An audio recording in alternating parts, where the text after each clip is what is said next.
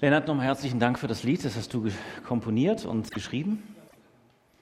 Und hat etwas mit dem zu tun, was, ähm, so hast du es mir erzählt, ähm, in der Wirklichkeit der Freizeit auch dir begegnet ist. Nämlich auf dem Hintergrund der Frage, was ist eigentlich mit den Angewohnheiten, die ich so habe? Und welche Angewohnheit ist etwas, die mich wirklich in der Liebe Gottes wachsen lässt, die Gott erfreut und welche Angewohnheiten sind schädlich in der Beziehung, mit ihm unterwegs zu bleiben? Und auf dem Hintergrund danke. Ich äh, möchte euch berichten von einem Ereignis, äh, was ich erleben durfte auf dieser Freizeit, die schon ein bisschen aufleuchten durfte. Wir hatten vor, eine Wanderung zu machen. Und ich war ja vorbereitet. Ich habe ähm, meine Schuhe, meine Wanderschuhe mitgenommen. Diese Schuhe sind 30 Jahre alt sahen gut aus, tolle Wanderschuhe. Ich war stolz auf sie, weil ich wusste, ich muss mir nicht neue Wanderschuhe kaufen. Die Wanderschuhe sind in Ordnung. Ich nehme sie also mit und an diesem besagten ersten Wandertag zog ich mir diese Schuhe an. Ich brauchte sie ja nicht einlaufen. Ich weiß nicht, ob ihr das wisst, man muss ja Wanderschuhe so ein bisschen einlaufen, sondern war richtig glücklich damit, unterwegs zu sein, schon im Haus. Und ich gehe die Treppe runter und denke mir plötzlich, was klackert denn da so?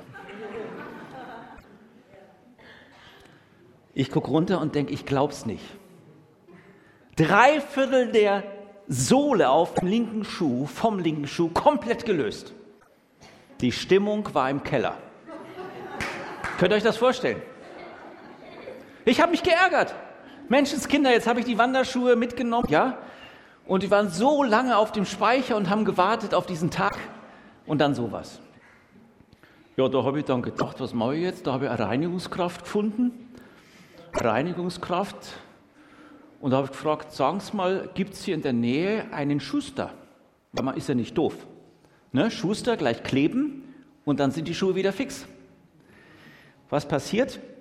Ich finde so eine ganz reizende Reinigungskraft im Haus.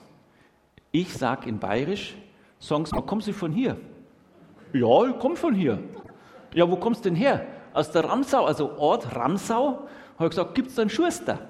Ja, hinter der Kirche gibt es einen Schuster. Ich sage, ja super. Sagen Sie, könnten Sie mir meine Schuhe mitnehmen und beim Schuster abgeben? Versteht ihr mich noch? beim Schuster abgeben? Sagt sie, ja, das mache ich.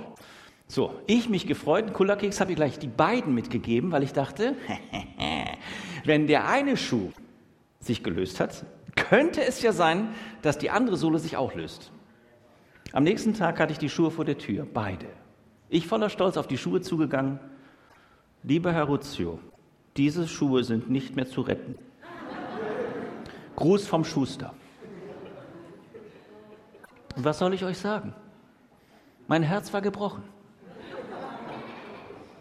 Ich musste mich von meinen Schuhen tatsächlich verabschieden.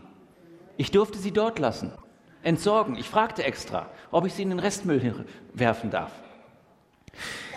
Was habe ich dabei gelernt? Ich habe dabei gelernt, es gibt den Moment, wo ich mich von meinen alten Schuhen verabschieden muss. Und damit auch von gewissen Gewohnheiten. Ich habe wunderschöne neue Wanderschuhe gekauft, dort in der Ramsau, beim Schuster. Der hat nämlich auch nebenan noch ein Geschäft gehabt für Schuhe. Habe ich ein Schnäppchen gemacht. Was hat das mit der Predigt zu tun, wird ihr euch jetzt fragen. Das hat sehr viel damit zu tun, denn ich sage euch was, wir alle sind auf einer Wanderung. Und wir alle erleben, glaube ich, genau das, was ich gerade beschrieben habe, dass auf diesem Wanderung im Leben durch das Leben wir in Situationen kommen, wo plötzlich etwas passiert, was uns erstmal total umschmeißen will. Was ich auch nicht wahrhaben will. Ich spreche mal nur für mich.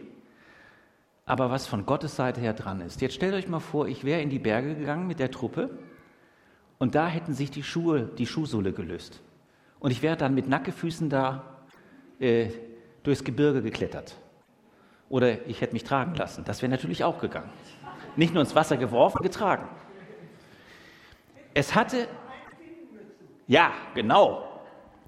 Es hat mir geholfen und es hat mich auf eine neue Fährte gebracht. Ich weiß nicht, ob ihr Wandern kennt. Ob, wer, wer ist so im Wandern auch mal unterwegs? Die Wandersleute, meldet euch mal, kommt bitte. Das Wandern ist des Müllers Lust. Ja, es ist, es ist unsagbar eine Hilfe, und wenn es nicht die Wanderung ist, dann lasst es den Spaziergang sein, sich immer wieder zu vergegenwärtigen, ja, ich bin in diesem Leben unterwegs und ich muss immer wieder wahrnehmen und aufpassen, dass ich das, was Gott mir eröffnet, an unsagbaren Wohltaten, an Hilfen, dass ich dafür nicht blind werde und dafür ähm, empfänglich bleibe.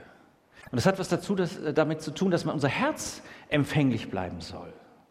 Und das kann zu Störungen kommen durch solche Sachen, dass mein Herz plötzlich sich zumacht, dass ich sauer werde, dass ich enttäuscht bin, dass ich merke, ja, es ist ja nicht nur der Schuh, wenn es der Schuh wäre, es ist die Hüfte. Wenn ich dich sehe und andere. Ihr lieben, Gott ist in der Fülle, in der Kenntnis dessen, was dein Leben, was mein Leben braucht. Und Gott macht keine Fehler. Wir machen Fehler, ich mache Fehler, immer wieder. Aber Gott macht keine Fehler. Und er möchte uns heute auch durch das, was ähm, ich in der Predigt vorbereiten durfte, ähm, er möchte uns etwas zusprechen. Er möchte uns nämlich äh, seine Fülle wieder neu eröffnen, seine Weite ähm, und damit den Blick von uns weg zu ihm hin. Denn eins habe ich gelernt bis jetzt. Ich persönlich, wenn ich auf mich sehe und manchmal auch um die, die umherum mit mir unterwegs sind, dann wird es ganz schnell eng. Dann wird es ganz schnell begrenzt. Dann sieht man ganz schnell das, was nicht funktioniert und was hier geworden ist. Aber wenn ich in seiner Weite unterwegs bleibe, in seinem Horizont unterwegs bleibe, dann ist so, wie Jesus durch die Zeit gehen kann, durch die Ewigkeit kommt zu dir und zu mir. Er hat ja dieses Zeitproblem nicht wie wir. Diese Linien gibt es bei ihm nicht. Das ist so großartig, ja? Dann kommt er durch die Zeit zu mir und zu dir und sagt, du, darf ich dich erinnern an deine Hochzeit? die gerade erst war. Und vielleicht gilt es für einige Jugendlichen, die gerade erst war, wo wir unsagbares Wirken und Reden Gottes erlebt haben.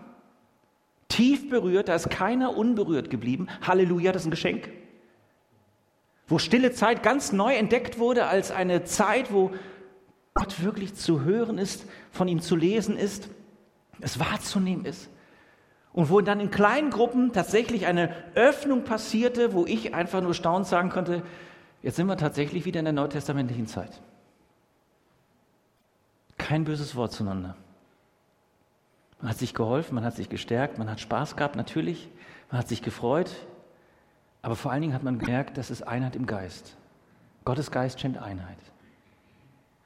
Diese Einladung ist ja nicht eine Einladung, die exklusiv jetzt nur für die Jugend stattgefunden hat oder die, einige der Jugendlichen, es waren ja gar nicht alle dabei, sondern die uns eine Einladung öffnet für uns.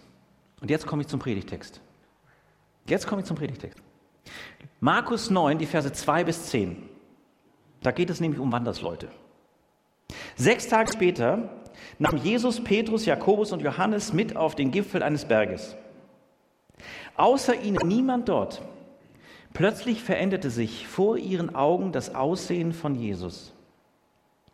Seine Kleider wurden strahlend weiß, weißer als es auf Erden möglich war. Dann erschienen Elia und Mose und fingen an, mit Jesus zu sprechen. Rabbi, Lehrer, wie wundervoll ist es hier, rief Petrus aus. Wir wollen drei Hütten bauen, eine für dich, eine für Mose und eine für Elia. Aber er wusste nicht, was er redete, denn er und die beiden anderen Jünger fürchteten sich sehr. Da fiel der Schatten einer Wolke auf sie und aus der Wolke sprach eine Stimme, dies ist mein geliebter Sohn, auf ihn sollt ihr hören. Als sie sich umschauten, waren Mose und Elia verschwunden und nur Jesus war noch bei ihnen.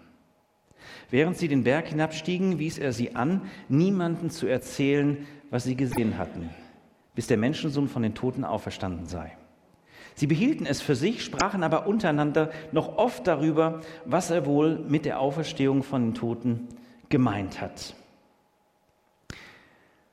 Wie bist du im Lauf?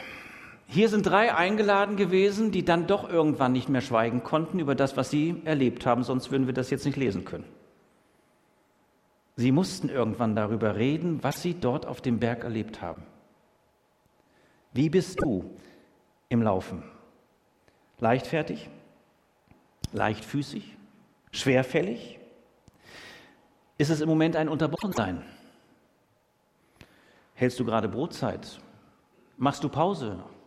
Eine Pause, die schon vielleicht viel zu lange ist. Wie sieht es aus mit deiner momentanen Wanderschaft in deinem Leben? Also eins können wir wissen, dass Gott uns gesagt hat in seinem Wort, dass wir hier keine bleibende Stadt haben. Also jeder, der in irgendeiner Weise sesshaft wird, sollte wissen, dass er trotzdem von Gott eingeladen ist, weiter Bewegung zu sein, ihm nach, nicht stehen zu bleiben, nicht nur vielleicht etwas anzusehen, was mal gewesen ist, sondern in dieser Bewegung zu bleiben, ja, Herr, ich möchte die nächste, den nächsten Wanderabschnitt in meinem Leben mit dir erleben. Jesus ist mit dir und mit mir unterwegs. Und so ist er auch damals mit diesen dreien unterwegs. Diese drei wussten nur eins, es wird wieder anstrengend.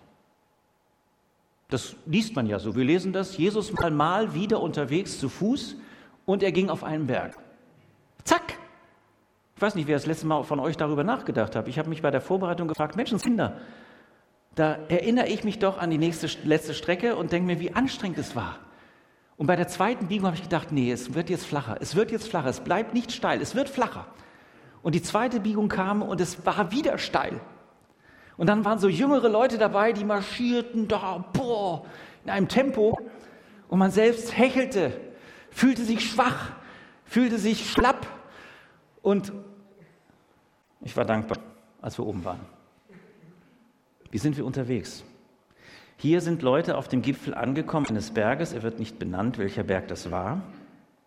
Aber da, wo Jesus mit uns unterwegs ist, auch da, wo es anstrengend ist in unserem Leben, da, wo er an unserem Herzen arbeitet, da, wo er uns fordert, da, wo er sagt, du, ich möchte gerne, dass sich was verändert und es passiert durch Bewegung. Das wissen wir. Durch Bewegung passiert etwas. Nicht nur mit unserem Körper, sondern auch mit unserem Geist, unserer Seele.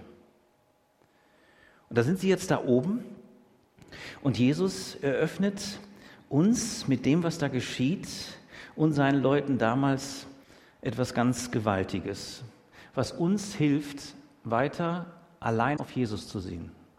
Ich möchte das begründen. Auf diesem Berg kommt es zu dieser Erscheinung, die man ja gar nicht, wie will man sie erklären? Wie hätten die das damals erklären können? Jakobus, Johannes und Petrus.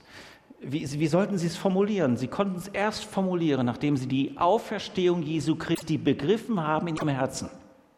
Nachdem sie verstanden haben, es hat wirklich eine Auferstehung stattgefunden. Jesus ist nicht im Tod geblieben. Jesus hat dem Tod die Macht genommen und damit allen dem die Macht genommen, was uns in irgendeiner Weise fernhalten will von Gott.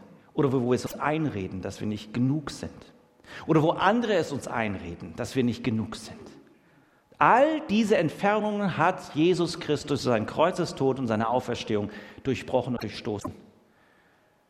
Und das zu formulieren, das in Worte zu fassen, das kann nur einer tun, der es erstens wirklich erlebt hat und im Glauben fasst und der bereit ist zu sagen, auch wenn ich jetzt ein Zeugnis gebe und es vielleicht für andere lächerlich klingt, ich glaube, dass das der Heilige Geist es lebendig machen kann im Herzen von dem, der es hört. Dein Erleben mit Gott, dein Unterwegssein mit Gott, das ist nicht nur Unterwegssein mit dir, für dich und dein Privates, sondern es hat immer eine, eine Bewegung zum Nächsten hin, eine Bewegung zur Mitschülerin, zur Mitstudierenden, zu dem, der vielleicht mit dir im Altenheim lebt.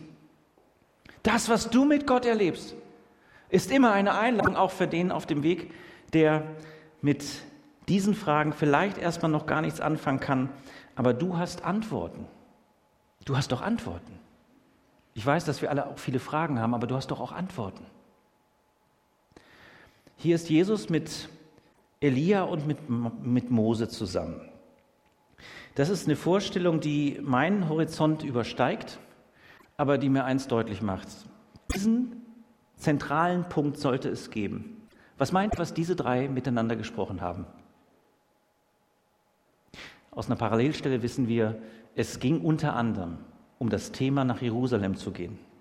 Jerusalem, die Stadt, wo Jesus Verurteilung findet, wo Jesus bereitwillig alles auf sich nahm und wo Jesus sagte, mein Reich ist nicht von dieser Welt und Vater vergib ihnen, denn sie wissen nicht, was sie tun. Darum ging es. Aber ich kann mir vorstellen, die Jungs haben auch über was anderes gesprochen. Ich kann mir vorstellen, dass Moses und seine Art, er steht ja für die Zeit der fünf Bücher Mose, der, des Gesetzes gegeben Seins, wo er sagt, ey, Jesus, merkst du eigentlich, wie unsagbar schwierig das nach wie vor ist? Wie man den Eindruck hat, es ist immer noch nicht angekommen in den Herzen der Leute? Sollte es sich wirklich lohnen, diesen Weg weiter nach Jerusalem zu gehen? Ich interpretiere das hinein. Versteht mich bitte richtig. Oder Elia, der sagt, in meiner Prophetenzeit, mit meinem Prophetenamt, mit dieser Leidenschaft, mit diesem Ausgestattetsein, mit dieser klaren Hingabe, was hast du denn da für eine Truppe eigentlich hinter dir herlaufen? Und Jesus, der ganz und gar dafür steht, dass die Gnadenzeit und das Reich Gottes sichtbar gekommen ist ins Jetzt. Damals, heute und morgen für immer. Der da oben stand, davon bin ich überzeugt und sagt, und ich sage euch was, Leute, es lohnt sich für jeden Einzelnen. Weil nicht ich aus irgendeiner Laune hinaus die Jünger auf den Berg gezogen habe, sondern weil der Vater, der liebende Vater, eine einzige Sehnsucht hat, dass jeder versteht, ob groß, ob klein, ob stark, ob schwach, ob voller Sünde oder im Moment frei davon. Die Liebe des Vaters ist gegeben im Sohn. Und zwar, als wir noch Sünder waren. Und in dieser Konzentration da oben auf dem Berg ist es doch klar, dass jemand wie Petrus den Mund aufmacht und förmlich singt in Ehrfurcht. Ich hoffe, ihr kennt so ehrfürchtige Momente, heilige Momente. Momente in eurem Leben, wo ihr gemerkt habt, der heilige Gott ist mitten vor dir und er, er beschenkt dich und er öffnet dir was. Das ist eine Ehrfurcht, die unsagbar aufmerksam sein lässt. Auf der anderen Seite es ein, in ein Unfassbares hineinführt. Und dieser Moment ist dann von Petrus gegeben, jetzt Hütten. Die Gesetzeszeit, das Wort Gottes. In besonderer Weise. Das prophetische Element, jetzt hier. Eine Hütte für Prophetie, einige Hütte für Gebet und Gesetz und eine Hütte Jesus für dich. Für die Barmherzigkeit in Person, die Gnade in Person, das Ja Gottes in Person. Ich kann es verstehen. Und ich finde es auch großartig, dass man mal so Gipfelsituationen hat. Ich bin viel zu schnell wieder im Tal. Ich weiß nicht, wie es euch geht. Ich habe mir manchmal, mache ich mir sogar Sorgen, wenn ich so Situationen erlebe wie jetzt, die letzten Wochen, wo man einfach vieles genießen konnte. Dass ich irgendwann, Mensch, oh, ein schlechtes Gewissen. Jetzt muss ich aber ein bisschen und mir kann es doch gar nicht so gut gehen. Ich weiß nicht, ob ihr sowas kennt. Gott schenkt, Gott sei Dank, Gipfelsituationen. Er schenkt Situationen, wo das Glück und die Freude und die Fülle uns wirklich ganz, ganz nahe kommt. Und wisst ihr, was wir damit machen tun, tun sollten? Wir sollten es feiern. Wir sollten es viel mehr feiern. Diese Freiheit, die Gott uns erkauft hat, diese Freiheit, die Jesus uns geschenkt hat, diese Freiheit, die uns diese Lasten nimmt, die, wenn wir nicht aufpassen, uns in eine Gesetzeszeit zurückführt, die für Mose steht. Oder eine Zeit der Glorifizierung von prophetischen Ereignissen. Deswegen ist Jesus plötzlich meines Erachtens alleine mit ihnen weil er ist mehr als Mose. Er ist mehr als Elia. Er ist der Herr aller Herren. Und es ist wirklich so, dass unser Fokus, wenn es auf Jesus, wir unseren Fokus auf Jesus alleine haben, wisst ihr, was dann passiert? Dann ist die Heiligkeit Gottes so da, dass er tatsächlich schützend manchmal eine Wolke schickt. Weil wir es gar nicht aushalten würden, wenn Gott so zu uns spricht. Diese Wolke, die da kommt und diese Stimme, die da erschallt, macht ja deutlich, in welcher Autorität Jesus unterwegs ist. Das ist mein Sohn, hört auf ihn. Hör auf ihn. Ich es bei der Vorbereitung, hör auf mich. Lass das zu. Es geht nicht um etwas Abstraktes, es geht nicht um eine Philosophie, es geht um eine Lebenshingabe, es geht um Beziehung, es geht um Liebe und es geht um Ewigkeit. Es geht um Versöhnung mit deiner Geschichte, mit deiner tiefsten inneren Geschichte. Es geht um Versöhnung mit den Zweifeln, mit deiner Selbstanklage, mit deinem Ich bin zu wenig oder ich bin vielleicht zu viel. Es kommt immer darauf an. Wir haben dieses Thema auch stolz gehabt in den Tagen. Aber eins ist doch klar, dass Jesus einem jeden das auch heute Morgen sagen will. Du, ich bin es, den du brauchst. Ich, der Sohn Gottes. Und Gott stellt sich dazu und sagt, er ist es.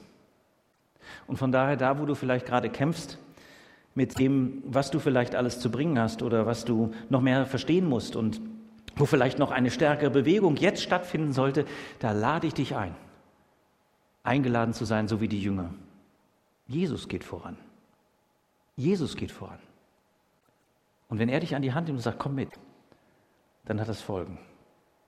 Und dann hat es Veränderungspotenzial. Und dann verändert sich mein Blick, dann verändert sich meine Stimme, dann verändert sich auch das, was vielleicht im Moment gerade noch mich ein wenig schaudern ließ oder ich nicht verstanden habe und auf dem Weg merke ich, so war es gemeint. Und dann gehe ich zurück vom Berg.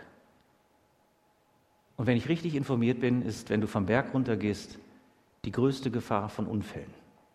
Nicht auf dem Aufstieg, sondern die meisten Unfälle passieren auf dem Rückweg ins Tal. Hat verschiedenste Gründe, aber diese Wege gehören auch dazu. Solange diese Erde besteht, werden diese Wege unsere Wege auch sein.